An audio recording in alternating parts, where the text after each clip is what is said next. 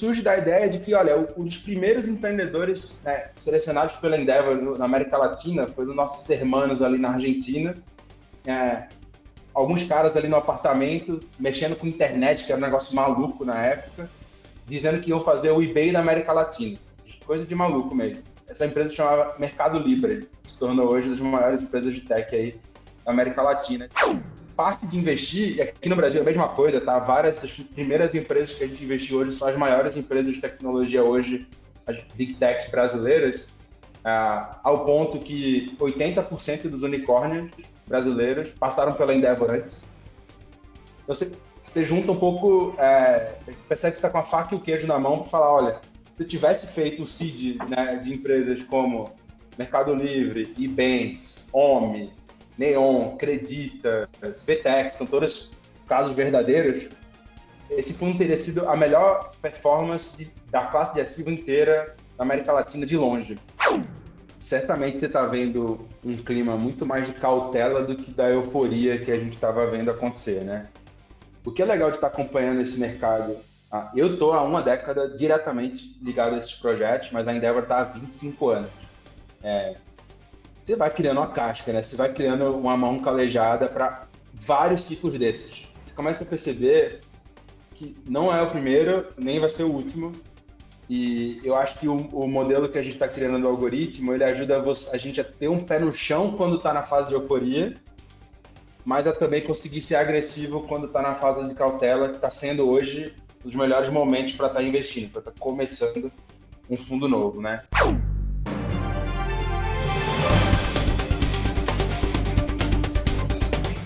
Olá, bem-vindos e bem-vindas ao Café com o Investidor. Eu converso hoje com Igor Piquet. Ele é o Managing Director dos fundos de Venture Capital da Endeavor, que é uma organização que apoia o empreendedorismo no Brasil. Igor, é um prazer recebê-lo aqui no Café com o Investidor. Opa, prazer é meu, Ralf. Obrigado. Bora lá. Vamos começar pelo começo. Me conta como a Endeavor, que é uma organização que sempre apoiou o empreendedorismo, resolveu criar fundos de Venture Capital para investir em startups. É isso, Ralf. A Endeavor, ela surgiu né, de uma crença fundamental muito importante, que é de que empreendedores e empreendedoras de alto crescimento, de hypergrowth, né, hoje a gente chama de scale-ups, é, têm um papel decisivo na economia, especialmente de países emergentes, que estão ficando para trás na corrida pela inovação. Né? Isso surgiu, cara, em 99, 2000, numa época que nos falava de startup, nos falava de scale-up, quase não existia venture capital, era tão incipiente que nem a palavra empreendedorismo estava no dicionário, apesar de se falar, não era reconhecido, né? Se falava empresário, né? Se, você lembrar é, é, a cultura popular no Brasil, quem que era o vilão da história da novela da, das oito lá? Era um empresário, explorador e tal. Então, ainda surge nesse cenário defendendo a ideia de que empreendedores e empreendedoras de alto crescimento podem catalisar grandes mudanças, especialmente em mercados emergentes.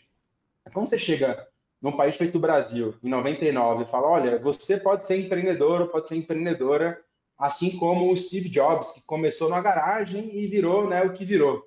E aí, nós, numa dessas conversas, uma, uma pessoa aqui no Brasil levanta a mão e fala, pô, mas nem garagem eu tenho, cara. Tipo, não, a gente está em outra, outro jogo, assim, não dá nem para me inspirar nessa história que você falou desse, Steve, desse tal de Steve Jobs aí, então, você precisa de exemplos locais para mostrar que alguém que andou pelas ruas que você andou, que frequentou as escolas que você frequentou, conseguiu chegar lá, pode ser uma inspiração. Então, surge nessa, nesse cenário ali no começo dos anos 2000, é, e é hoje a maior comunidade de founders de hypergrowth, de tech, no mundo inteiro, é, em mais de 35 países é, diferentes. Você falou bem, a, a entidade né, por trás dessa comunidade é uma organização sem fins lucrativos.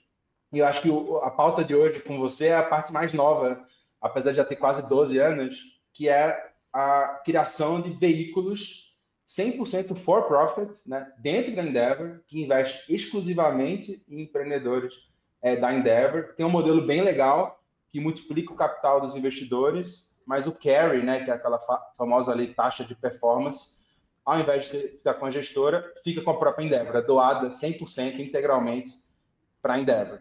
Me explique então por que, que é a Endeavor, que surgiu para apoiar empreendedorismo, uma rede de empreendedores, mentorias, resolveu investir.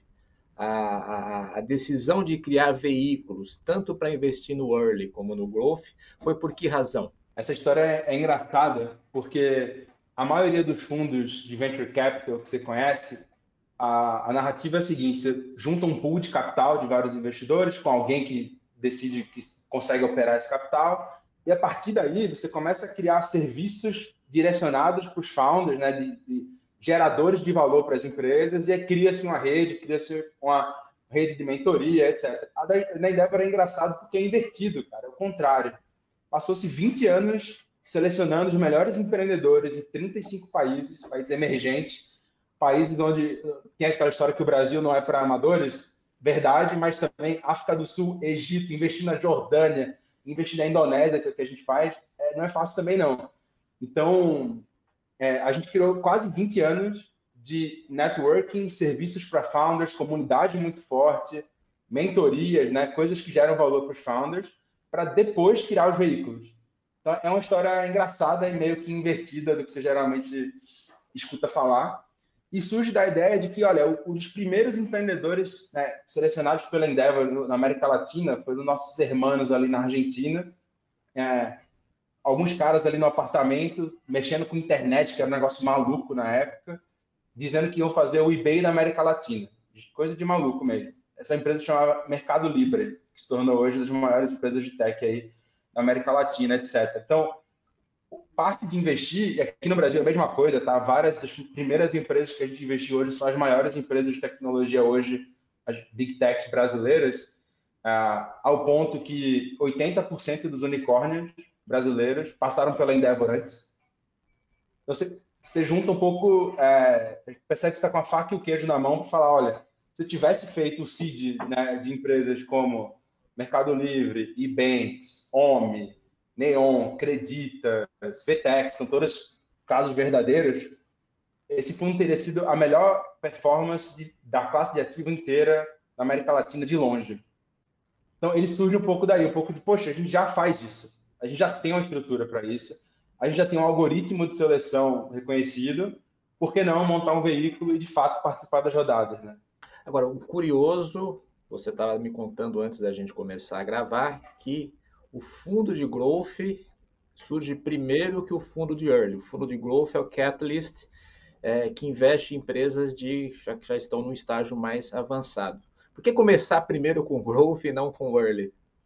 Ah, boa pergunta, cara. Na verdade, assim, é, até para te dar um panorama geral dos nossos fundos é, e como a gente está estruturado hoje, são seis fundos no total, quatro globais de growth e dois locais de early stage, e aí dedicado ao Brasil, né? especificamente, a gente está pilotando no Brasil essa versão early, isso está certo, é mais recente. É, começando pelo Brasil, você mostrar a importância que o Brasil tem para uma comunidade global como Endeavor, mas a gente já está é, começando também no México. É, seria nosso sétimo fundo. Entre eles, temos 500 milhões de dólares sob gestão, então meio bilhão de dólares sob gestão across né, seis fundos diferentes. São, é, são os fundos globais e o fundo local, são os, os 500 perfeito. milhões de são dólares. quatro globais de Growth Capital e perfeito. dois locais mais dedicados a early stage, né? E aí, quando eu falo local, eu falo Brasil, né? Como é uma organização tão global quanto a Endeavor, mesmo o Brasil tendo o tamanho que tem, é, é, uma, é, um, é um nicho, né? É geográfico. É, a gente começou com, com o de Growth porque a Endeavor se consolidou criando esse, esse programa de mentoria de apoio que é mundial, que é global, que chama Empreendedores Endeavor, e ali estão geralmente empresas de série B para frente, né? Por que, que são série B para frente? E são empresas que estão nesse estágio, geralmente, de domínio internacional, de começar uma expansão geográfica para outros países. É uma coisa que a gente é muito bom em fazer, né? Em levar nossas empresas para o México, levar nossas empresas para o Sudeste Asiático, é, encontrar investidores nesse estágio de growth, né? Então, investidores americanos ou globais, né? A gente tem hoje é, escritório em Nova York, são Francisco e Singapura. Então a gente, a, a, o core da Endeavor surge daí, né? Surge de empresas mais maduras, já scaling up, né? Tanto que a gente adotou esse nome aí para a gente para os nossos programas e para os nossos eventos. É...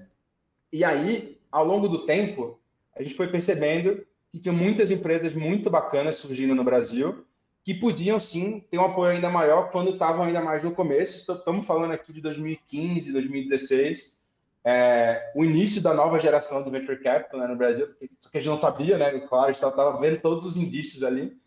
E a gente criou no Brasil algo que foi pioneiro para a Endeavor, que foi um programa de entrada. Hoje ele chama Scale Up Endeavor.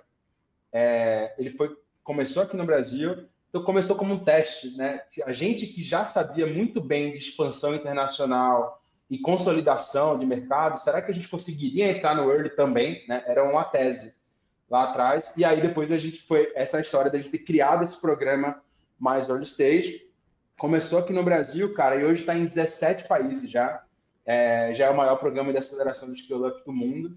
Ah, mas nesse programa foi é, muito é, interessante, o primeiro de todos, é, eu estou envolvido aqui com várias outras pessoas da, da equipe, foi um teste com 12, 12 a 15 empresas. É, nesse pool né, de, de 15 empresas, é, cinco viraram unicórnios, né, e todas as outras tiveram saídas excelentes. Né, nosso primeiro teste. Porque a gente não tinha um veículo na época. Então, é, surge daí a necessidade de, poxa, podia, podia ter um veículo que acompanhasse, mas primeiro eu vou provar que eu sei escolher bem as empresas, que meu algoritmo, que já funciona bem para growth, também vai funcionar bem para early. Eu já teve esse cuidado de passar anos e anos aperfeiçoando esse modelo de seleção para depois criar o veículo. E quando foi criado o veículo para early aqui no Brasil? O veículo de early começou a operar é, no começo de 2021 é, e o, o fundo 2 é, já está começando a operar agora essa semana. É, então foi, foi um. Ah, nessa semana? Então me fala semana. assim, falar um pouquinho agora do Early. É, são dois uhum. veículos. Quanto foi o primeiro veículo? Qual, quanto foi o segundo veículo que está começando? Acabou a captação é, e vocês vão começar a investir. Me fala um pouquinho da tese. Vocês investem só em empresas que passam por esse programa de aceleração da própria Endeavor? Exato. É, a criação do veículo surge do que eu te falei, né, que é a, a, o aprimoramento da seleção. Né? Depois de passar 25 anos não só no Brasil, mas em países emergentes, selecionando empresas que no futuro se tornaram grandes é, cases de tecnologia, poxa, por que não colocar um elemento de colocar um cheque, já que a gente já está apostando na empresa, já faz a seleção, já faz o suporte, já tem essa, esses serviços né, para founders ali agregados. Então, a gente criou é, em 2021 o Scale Up Ventures 1, né, que foi um fundo de 18 milhões de dólares, e ele tem uma tese que é ele só investe em empresas que já passaram por esse crivo da Endeavor, que é um crivo muito rigoroso, tá? A gente tem uma equipe hoje de 100 pessoas só no Brasil, né? No mundo inteiro são mais de 500 pessoas, mas no Brasil são 100.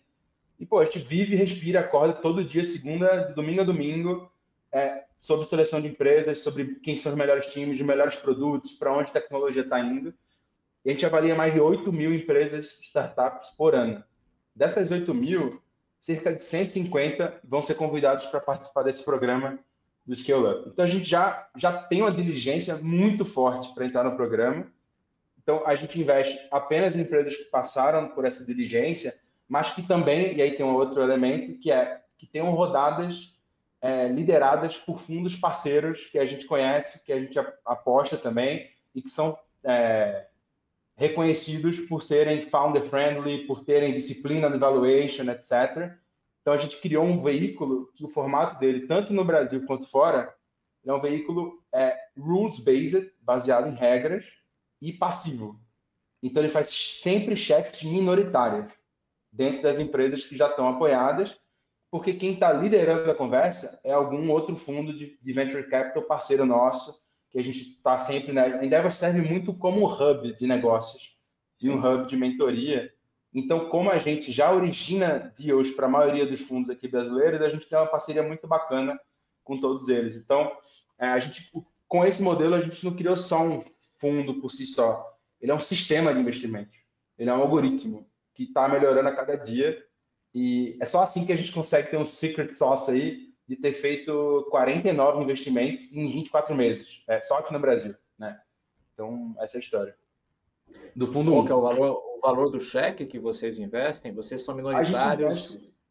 Isso, nós somos sempre minoritários, a gente investe até 200 mil dólares é, em cada uma das, das, companhias, né? Acreditando que a estatística aí, a, em venture, todas as estatísticas estão contra a gente, né? E eu acho que ter passado pelo crivo da Endeavor e ter um term sheet liderado por um fundo que a gente considera qualificado, a gente está invertendo a mesa da estatística, a estatística está um pouco mais ao nosso lado, apesar do risco continuar lá. Quem são os fundos parceiros? São vários? são imagino. muitos, são vários, são dezenas, né? Os é. nossos maiores co-investidores hoje são a, a Kazek, a Valor, é, a Astela a, e a Monax. É, são nossos maiores co-investidores, mas tem vários outros, tá? Tem alguns que a gente fez um, dois investimentos, esses aí a gente investiu cerca de, de 5 a 10 com cada um deles. Você disse que foram 49 investimentos nesse primeiro fundo do Scale Up Ventures. É, Exato. Cita algumas empresas que vocês investiram. Olha, foram 49, tiveram meses que a gente fez um por semana. Você está vendo aqui ficando careca, com o cabelo branco aparecendo, foi, foi dessa, dessa época que agora está diminuindo um pouquinho. É, mas é isso, porque como a, a, diligência ela é feita muitos meses antes, o processo de investimento em si, eles conseguem ser muito ágeis, conseguem ser muito rápido. Né? Mas a gente investiu é, nessa empresa de benefícios corporativos chamada Flash, está tentando reinventar o modelo de vale-refeição.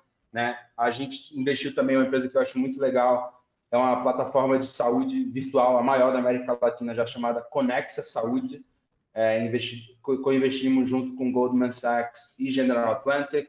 É, a gente tem hoje um dos maiores e mais interessantes aí planos de saúde digitais para pequenas e médias empresas, chamada Sami, é, que a gente começou ali. Esse é o meu caso interessante, que a gente, quando a começou durante a pandemia, acho que a gente, quando a gente entrou lá, estava com 19 funcionários, agora está com 450, é, já levantando a próxima rodada e tudo mais.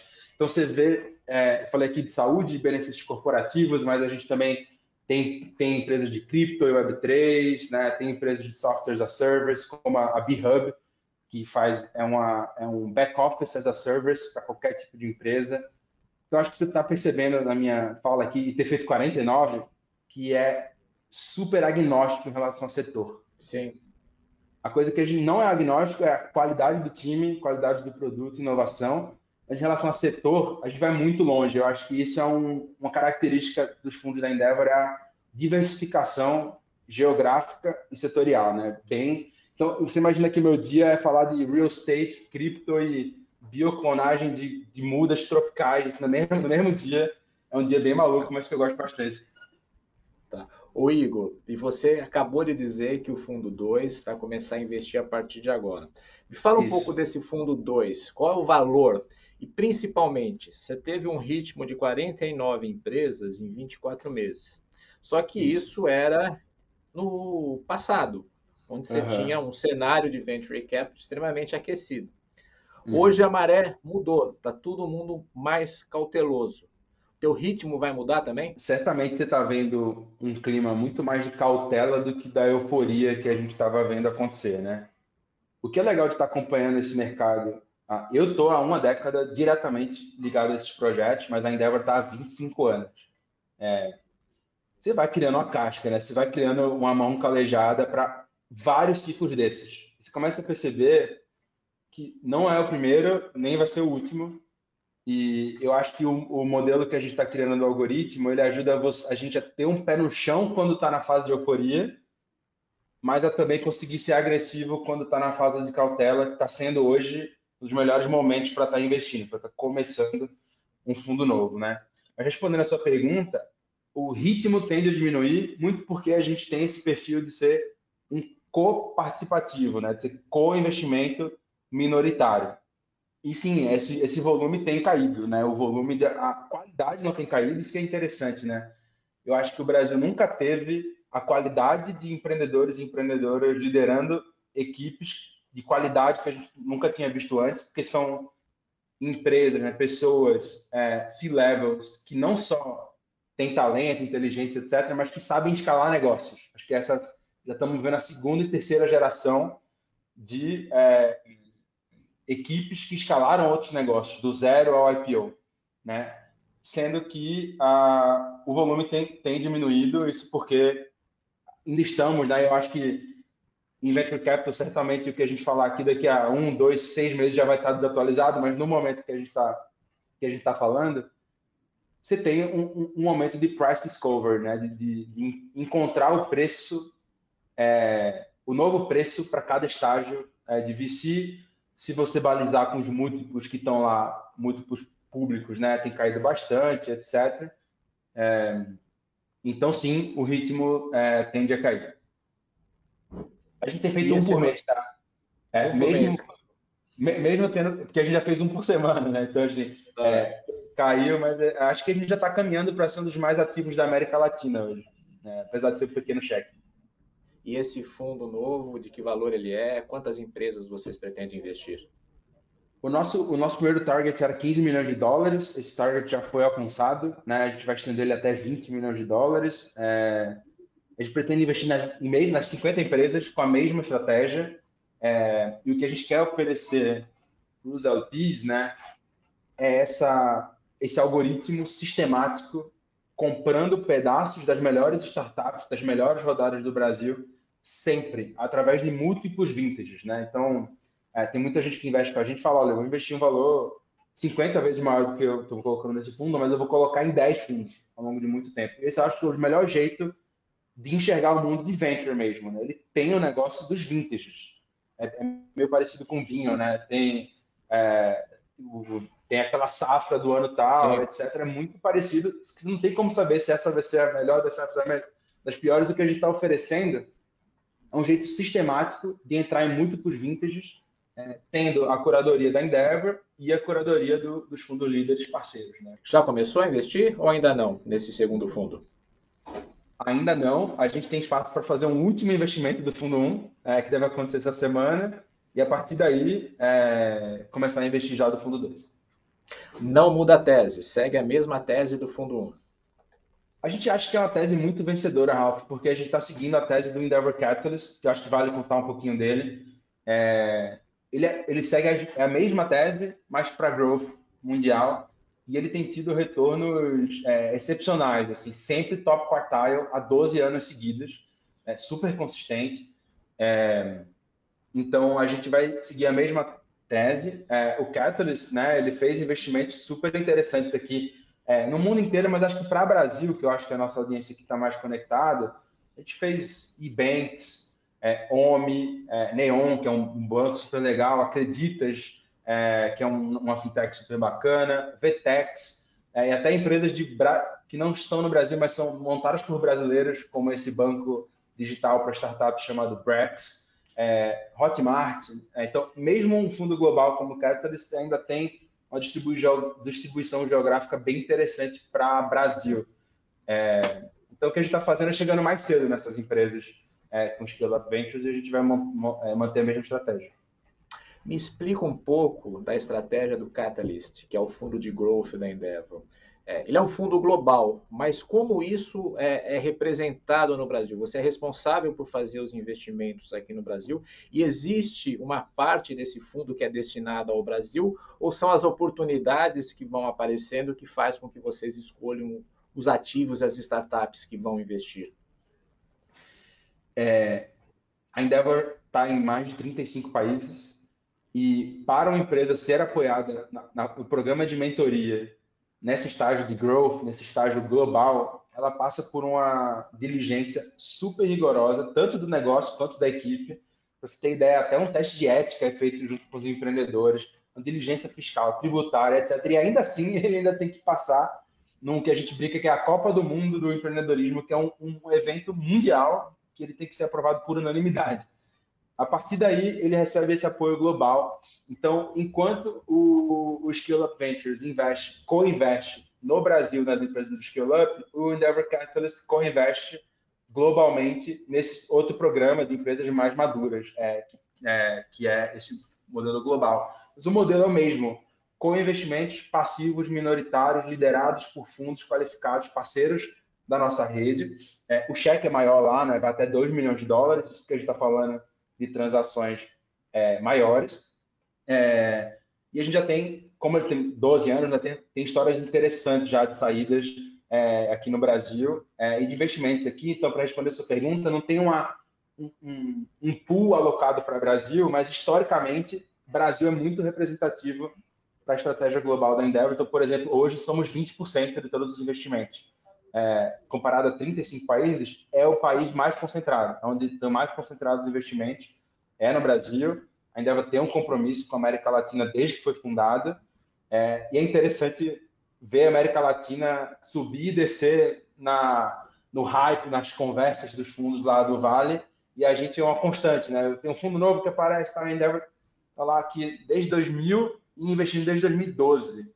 Então, tem investimentos super bacanas, tem saídas legais também, né? Como a gente fez é, na RD Station, é, que é uma, uma, empresa de marketing digital é, foi vendida para TOTOS, ou para Melius, que é uma fintech que a gente entrou lá atrás e fez IPO na bolsa, é, uma edtech chamada Passeio Direto, que foi vendida para a UOL.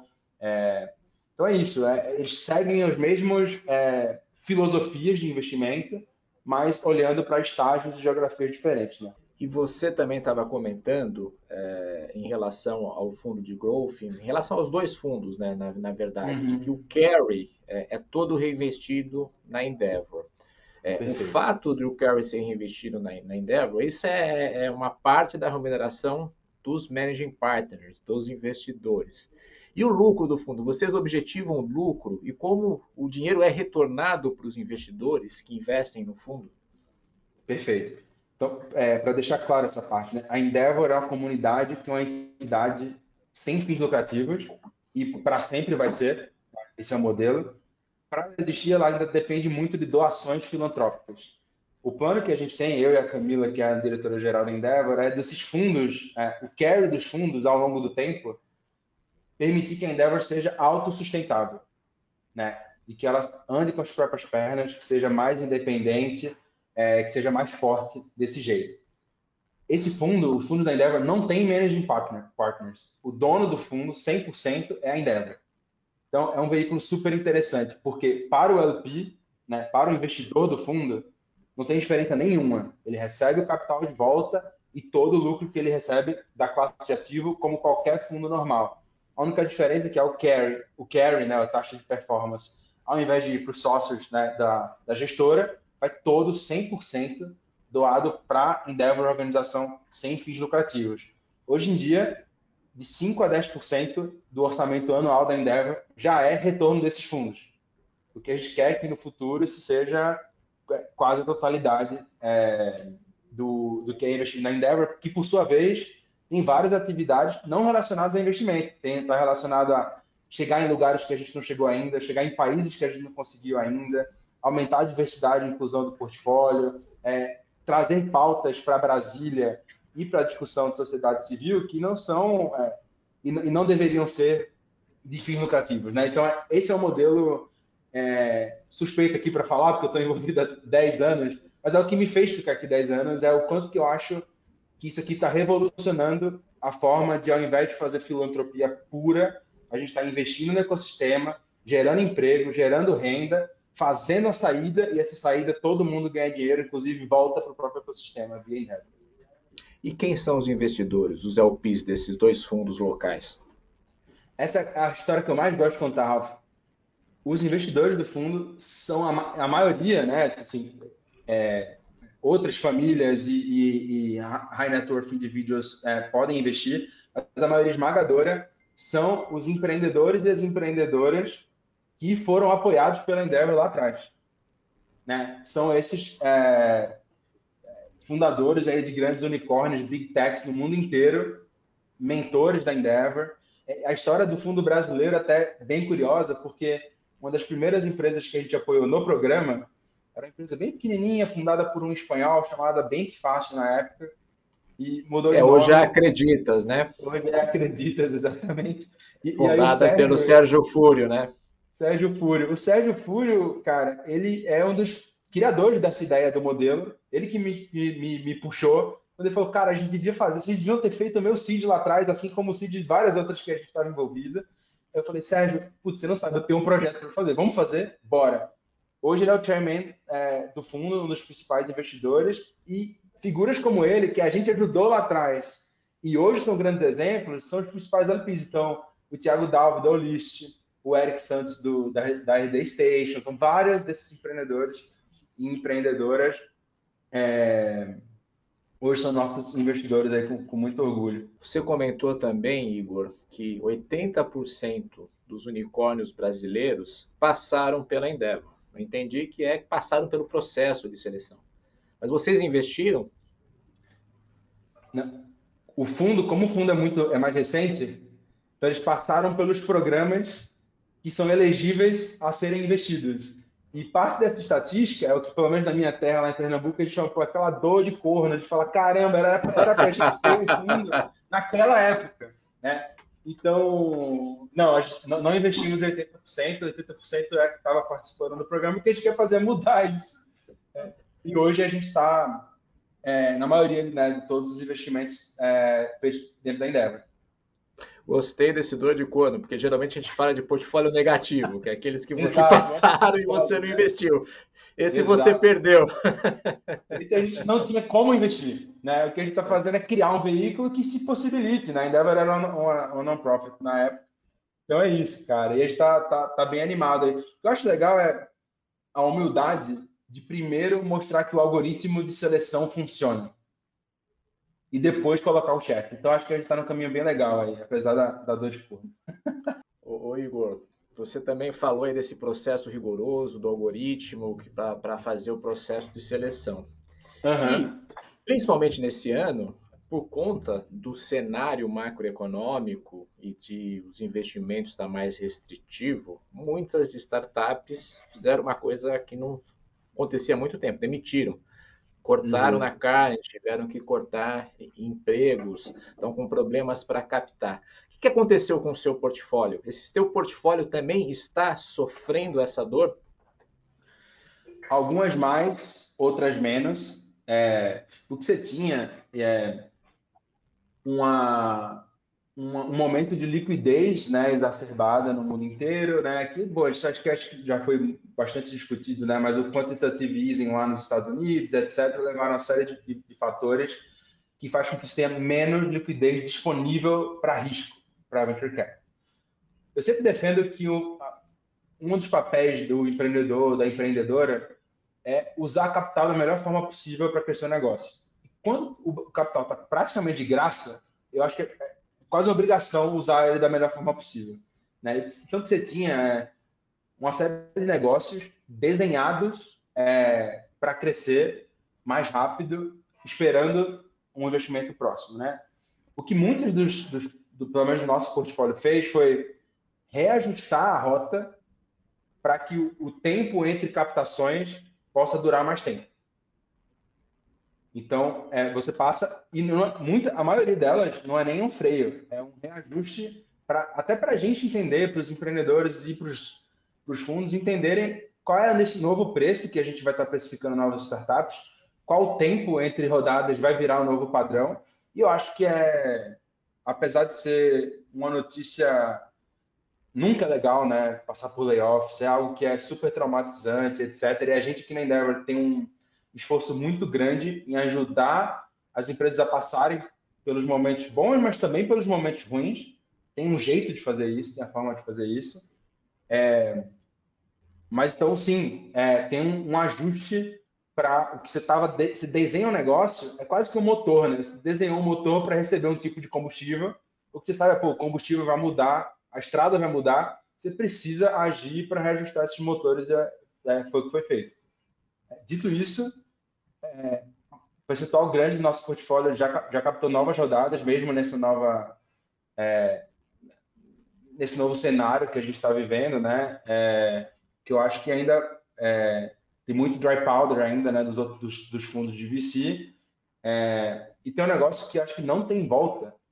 É, aquela frase já famosa lá do, do Mark Anderson de que o software está comendo o mundo.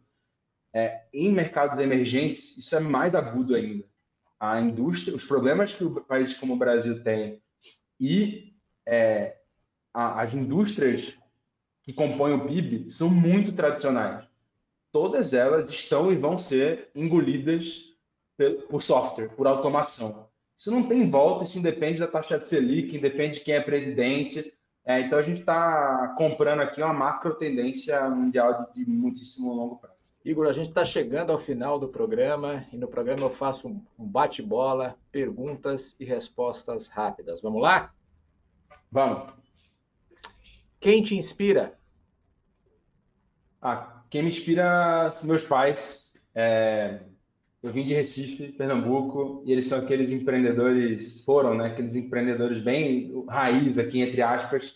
É, e foi onde eu me conectei com a, com, esse, com essa causa, mas é o tipo é, de história que eu acho legal, porque são negócios que não deram certo é, na, na, na, na, região e que eu vi criança o, o, o que, que isso gera em termos de destruição mesmo de riqueza, de oportunidades, de empregos que a gente gerava, etc. Então, acompanhar isso de criança e hoje saber dar nome às coisas é interessante, mas é o que acabou drivando a minha carreira inteira, a minha vida adulta é, inteira em cima disso.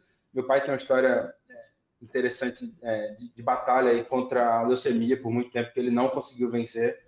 Então, para mim, é uma super inspiração é, e o foco que eles tinham de dar para a gente a melhor educação possível. Acho que é o que faz alguém como eu, sem nome, sem conhecer ninguém, descer aqui em São Paulo e, e ter a oportunidade que eu estou tendo hoje. Um empreendedor ou uma empreendedora que você admira?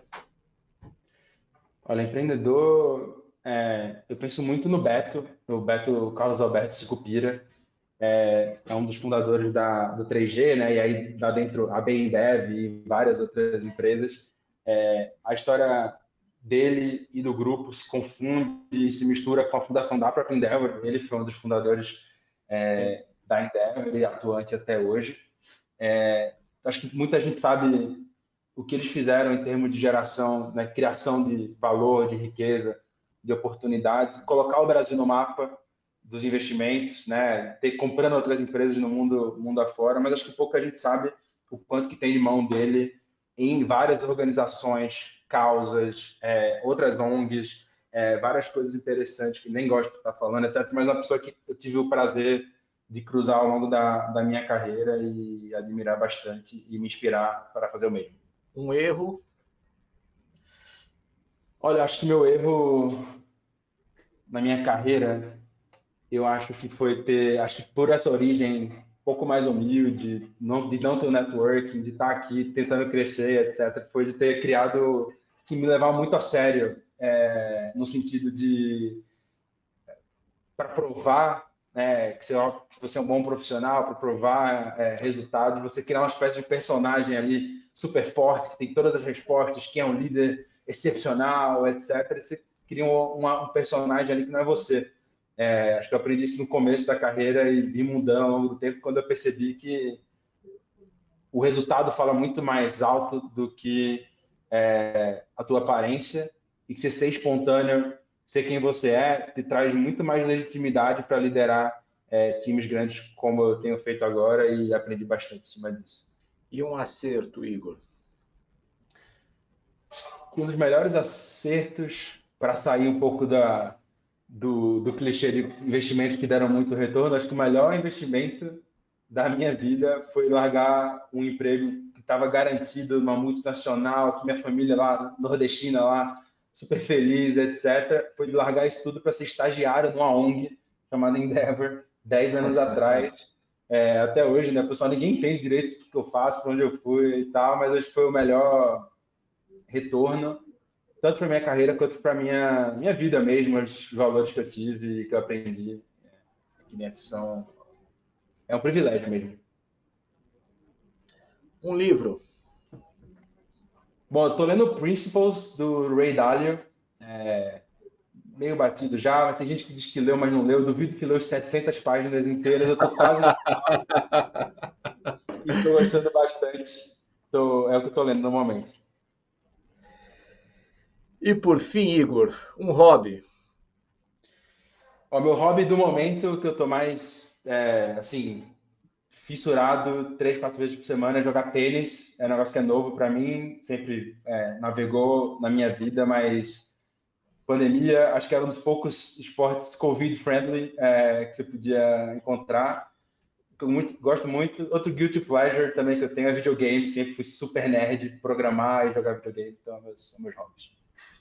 Qual que é teu jogo preferido? Videogame? O que, que você joga hoje? Ah, eu jogo um pouco de tudo, mas o, o clássico assim que ficou é o The Last of Us uh, PlayStation para mim até hoje. Os melhores jogos. Igor, muito legal a conversa, conhecer aí os planos da Endeavor, Inventory Cap, conhecer um pouquinho você. É, foi um prazer aqui é, conversar contigo no Café com o Investidor. Prazer, meu Ralf. Obrigado. Então, este foi o Café com o Investidor. Eu conversei com o Igor Piquet, ele é o Managing Director. Ele disse que não tem o Managing Director, mas ele é o responsável pelo fundo, é, dos dois fundos de Venture Capital da Endeavor aqui no Brasil, o fundo local e o fundo global. Obrigado e até o próximo episódio. Você ouviu o podcast do Café com o Investidor, com a apresentação de Ralph Manzoni Jr. Para assistir nossos programas, acesse o nosso canal no YouTube, Neofeed Brasil. Para receber notícias em seu e-mail, acesse o site www.neofeed.com.br e assine a nossa newsletter.